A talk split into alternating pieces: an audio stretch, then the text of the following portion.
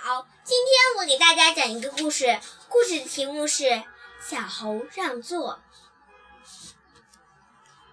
一天，小兔、小象、小猴、小牛，他们四个，他们四个好朋友约着去公园玩。小猴和小牛上了车，他们看见小小兔和小象已经坐在车上了。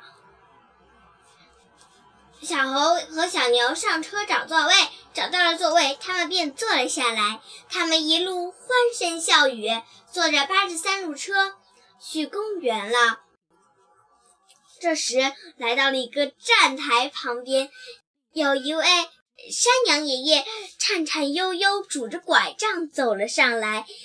小牛看见了，连忙跑过去。一边扶着老爷爷，一呃山羊爷爷一边说：“山羊爷爷，我来扶你。”小牛把山羊爷爷扶到了车上面的一个栏杆旁边，让他抓着这里，就跑到跑回自己的位置上，又坐了下来。小猴想：山羊爷爷，山羊爷爷这么大年纪，我还是一个小学生，我应该把我的椅子让给他坐。